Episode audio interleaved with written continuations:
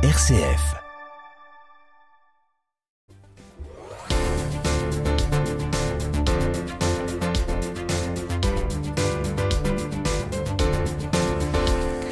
2003-2023. Voilà 20 ans qu'est né le projet Humanicité, un lieu d'expérimentation du vivre ensemble à l'échelle globale. Bonsoir Thérèse Lebrun. Bonsoir Michel Picard. Merci d'être dans ce studio, président recteur délégué santé sociale de l'Université catholique de Lille aujourd'hui. On va prendre le temps hein, avec vous euh, d'évoquer euh, l'origine du projet, son actualité, son avenir. Mais d'abord, de quoi parle-t-on quand on parle d'humanicité? Humanicité, je le définis souvent comme un nouveau quartier de vie et de ville, qui effectivement a été élaboré de façon originale puisque nous nous sommes fortement impliqués comme université dans l'élaboration de ce quartier à un moment où on savait qu'environ 100 à 150 hectares allaient pouvoir s'urbaniser, notamment sous l'égide de ce qu'on appelait à l'époque l'île métropole communauté urbaine, devenue la MEL, Pierre Mauroy puis Martine Aubry, qui souhaitait développer au plan économique des zones géographiques dans le territoire de la métropole, mais également du logement social, ordinaire, en location, en accession et nous avons jugé utile de nous impliquer dans cet aménagement du territoire. Alors quand vous dites nous, c'est parce que eh bien vous veniez de devenir recteur de l'Université catholique de Lille et c'est en ce titre que eh bien vous vous êtes euh, impliqué dans ce projet qui était né qui était né dans votre esprit bien plus tôt, on y reviendra mais euh, D'où est-ce qu'il vient euh, cet élan, cette inspiration qui ont permis, qui ont permis ce projet?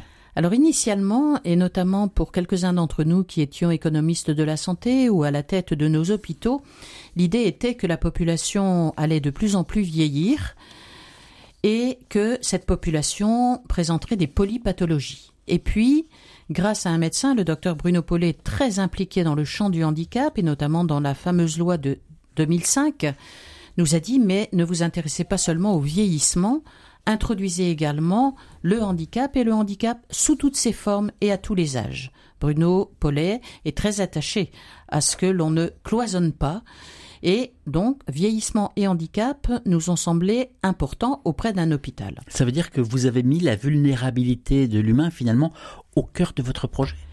Nous sommes une université catholique et nous sommes appelés à travers la pensée sociale chrétienne à respecter la dignité de chacun et également à être attentif aux plus vulnérables. Le plus vulnérable, ça n'est pas toujours celui qui manque de moyens, ça peut être celui qui tout à coup connaît la maladie, ou qui connaît le handicap, ou qui euh, devient âgé et n'a plus tous ses moyens. Et donc, c'était une façon aussi d'honorer ce pourquoi nous avons à travailler, sachant que nous avons un très gros secteur santé sociale dans notre université et qu'il a aussi besoin de terrains de développement, de formation, de recherche et d'application. Dans les années 80, vous dirigiez euh, le Centre de recherche économique, sociologie et de gestion au sein de la Cato avant d'en devenir recteur. C'est là qu'a germé, qu'a germé, qu'a germé l'idée que vous avez pu euh, développer. Vous aviez ce, ce rêve. C'est également le, le fruit de vos travaux. Vous venez de le dire sur le vieillissement de la population qui vous permet donc de, de repenser la ville. Mais il y avait les, finalement différents éléments, la, les, la quinzaine d'hectares de la Cato dans un projet global de 140 hectares, et est-ce qu'on peut avoir euh, un éclairage là-dessus, l'exemple de Louvain-la-Neuve finalement qui est sorti euh, de, nulle part dans les années 60 Alors vous voulez de parler de Maretsu il y a quelques secondes, je suis moi-même euh, par mon papa et ma maman d'origine belge, bien que lilloise tout à fait d'origine. Et j'ai donc découvert jeune, vers 15 ans, Louvain, Louvain qui était Otigny euh, au moment où Leuven a chassé la partie euh, francophone. Et donc, des cousins m'ont montré euh, cette zone d'Otigny en me disant là, il va y avoir une université. C'était des champs. Et puis, j'ai vu grandir quelques bâtiments. C'était pas très joli. Il y avait quelques salades au balcon, si jamais c'était de la salade, quelques étudiants. Et j'y suis revenu de nombreuses années plus tard dans le cadre de mon activité professionnelle et d'université. Et là, j'ai découvert une université qui avait complètement grandi, mais fait grandir en même temps toute une ville avec elle. 30 000 personnes, 15 000 étudiants, 15 000 habitants. Avec des cinémas, avec des centres commerciaux, avec toutes sortes d'activités. Et ce mélange dans une zone géographique qui fut dédiée, puisque Louvain à l'époque a reçu 1000 hectares, étant donné qu'il avait dû quitter Leuven. Et ça, ça a dû quand même marquer énormément l'idée euh, de développer ce nouveau quartier qui finalement surgissaient des champs, puisqu'à l'époque, il y avait le métro, notre hôpital Saint-Philibert et en face, bien sûr, une importante zone commerciale. Quel a, quel a été le rôle de l'université catholique? Parce que vous en étiez évidemment un des acteurs de ça. Mais quel était le rôle précis de la catho dans ce dossier? Très vite, nous sommes allés voir donc, euh, comme je l'indiquais, la métropole et également les deux communes de L'Homme et de Capinghem, puisque le quartier est à cheval sur ces deux communes. Et nous avons dit que nous aimerions contribuer à cet aménagement du territoire. Nous étions déjà avec notre hôpital sur 9 hectares.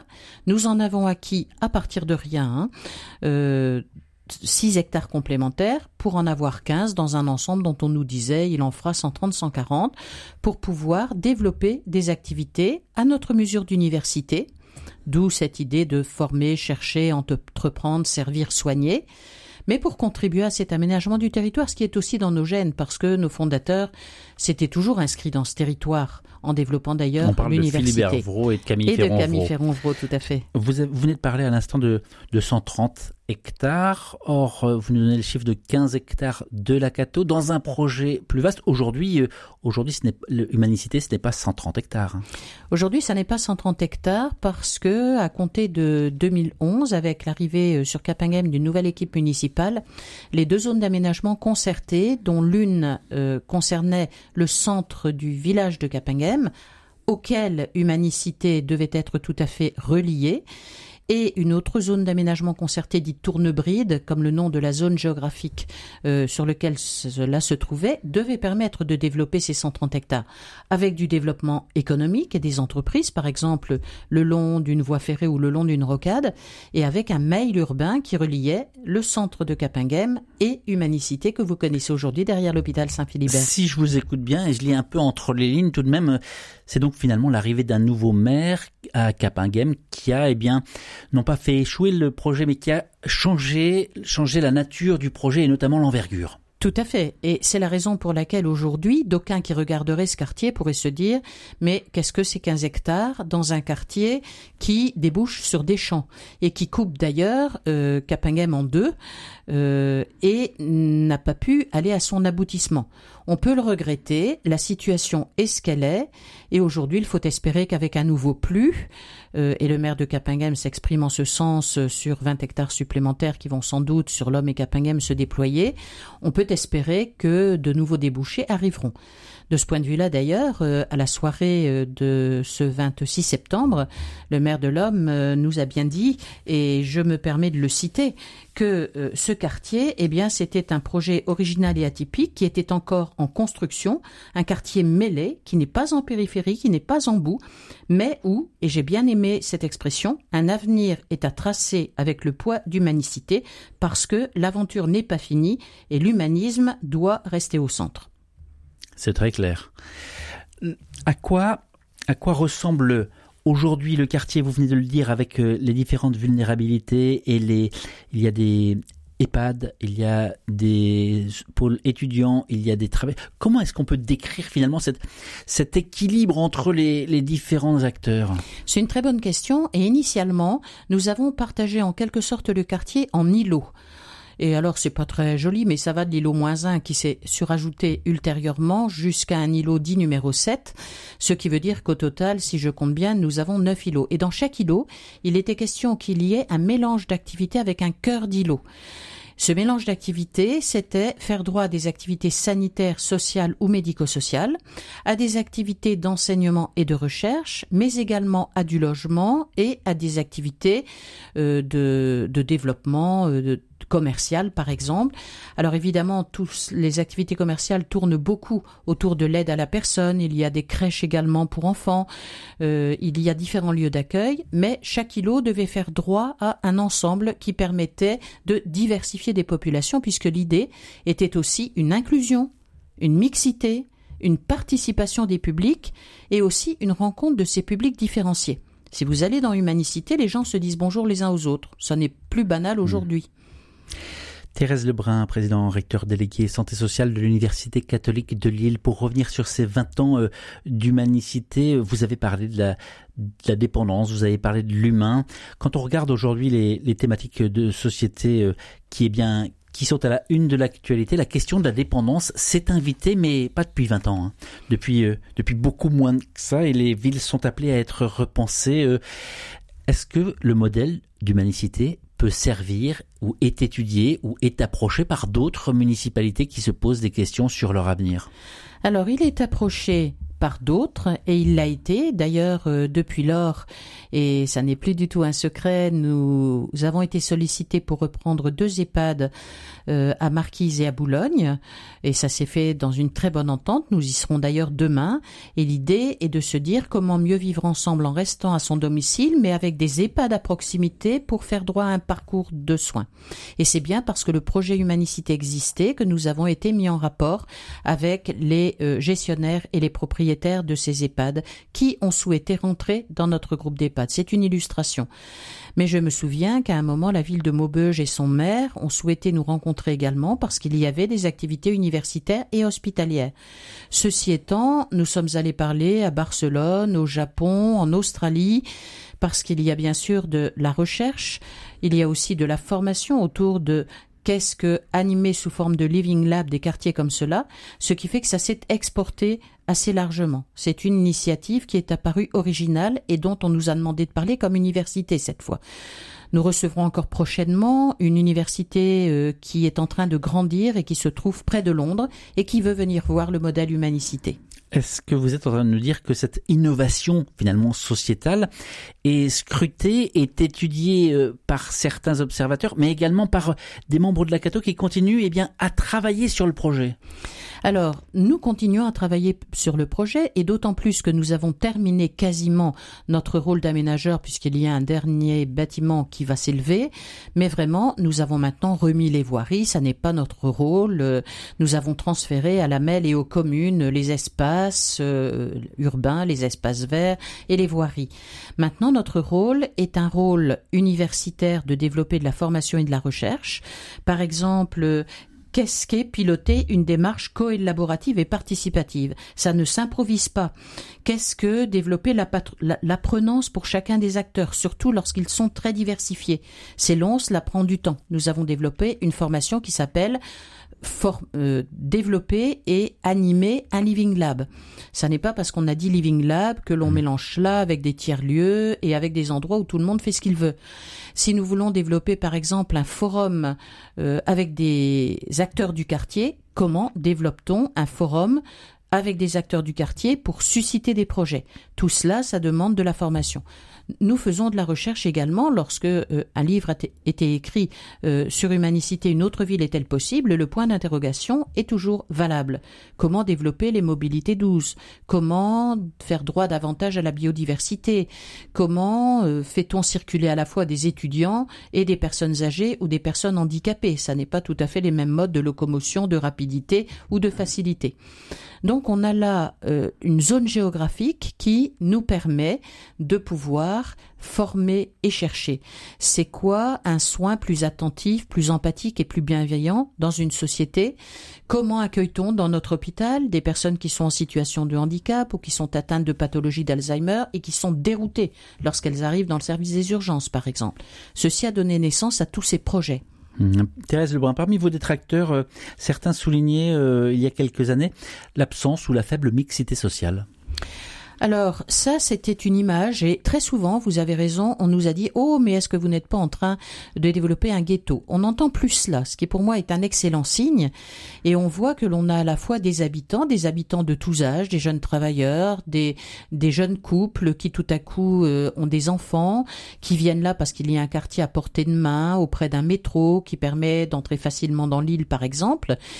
Et en même temps, on y a des soignants, avec des activités diversifiées, des étudiants aussi, mais ils peuvent être nos étudiants de notre faculté de médecine maïotique sciences de la santé sur le volet paramédical, mais en même temps les étudiants de l'école d'Alkia EDF qui se forment au métier de la mobilité durable, de la biomasse, de la biodiversité, du transport, puisque euh, c'est le rôle, ou du traitement des déchets, c'est le rôle de cette entreprise. Et donc, naturellement, le public est diversifié. D'ailleurs, euh, peut-être un chiffre, seulement 10% de ce public sont des personnes qui sont ou hospitalisées dans les institutions sanitaires ou accueillies dans les institutions médico-sociales et les foyers d'accueil médicalisés. Mmh. Thérèse Lebrun, on a compris la, proposition. On, maintenant, euh, même celles et ceux qui ne connaissaient pas, ont, des images, mais le monde est en transition euh, permanente. Il cherche sans arrêt de nouveaux modèles. Comment anticiper les, besoins de demain? Alors, d'une part, c'est le rôle, bien sûr, des politiques de faire cela. C'est aussi le rôle d'une université si elle cherche, c'est bien pour chercher sur les sujets qui nous touchent. Et on se souvient que notre président recteur Patrick Scoffler nous a donné comme trajectoire euh, pour la période euh, qui va jusqu'à 2025 d'être une université chance au cœur des transitions et d'aborder toutes les transitions sociologiques, culturelles, environnementales, sociales et sociétales. Et puisque notre université est complète, au fond, il est accordé à ce quartier le travail d'être lieu d'innovation sociétale. Mais euh, on se rend compte aussi qu'on ne fait rien sans les populations et que de plus en plus, euh, tout le monde n'y adhère pas, mais il est extrêmement important de les faire participer. On parle d'ailleurs aujourd'hui plus simplement d'assistance à maîtrise d'ouvrage, comme on le dit dans bâtiment, mais d'assistance à maîtrise d'usage. Parce que si vous passez à côté des besoins des usagers, généralement, vous fabriquez des produits et des services qui ne sont pas adaptés à ces usagers. Il y a des milliers d'exemples dans, dans ce style et qui montrent que si les usagers ne sont pas associés, ils ne s'approprient pas nécessairement les services qu'on leur propose ou les produits qu'on leur propose. Ce projet euh, Humanicité, donc qui fête ses, 20 ans, euh, co-construit, co-élaboré, euh, qui peut se, définir avec les, enfin se, cibler avec ces quatre lettres face, former, accompagner, chercher, entreprendre. Dernière question, Thérèse Lebrun, le temps file déjà. Quel est votre rôle à vous dans ce projet aujourd'hui? Alors mon rôle à moi d'abord, tant que je suis en poste, c'est bien, bien entendu d'accompagner le projet et comme il relève également du secteur santé sociale et de l'innovation sociétale. Euh, j'accompagne l'équipe, j'aime beaucoup ce travail d'accompagnement. On parle des 20 ans, mais ce sont aussi en fait les 10 ans de l'arrivée des premiers étudiants, habitants, résidents. Je suis aussi dans toute une stratégie de transmission, c'est-à-dire que il faut aujourd'hui transmettre ce projet qui a eu 20 ans dans notre tête et 10 ans dans sa mise en œuvre, pose des premières pierres, des premiers bâtiments, etc. Et aujourd'hui, il faut continuer à le faire croître dans son rôle universitaire de facilitation, d'animation, de développement de formation et de recherche. Ensuite, eh bien, les plus jeunes que nous avons formés sont tout à fait capables de prendre le relais et j'ai toujours plaisir de travailler avec les équipes qui nous accompagnent sur ces sujets. Et vous partagez cette, cette foi en l'avenir. Merci beaucoup, en tout cas, Thérèse Merci Lebrun, d'être passée dans ce studio RCF en direct. Je rappelle que vous êtes président recteur délégué santé sociale de l'Université catholique de Lille et à propos de ce, ce projet humaniste qui fête ses 20 ans, eh bien vous en êtes finalement l'une des inspiratrices principales puisque vous étiez recteur de la Cato à l'époque. Merci à vous. Avec toute une équipe. Merci Michel.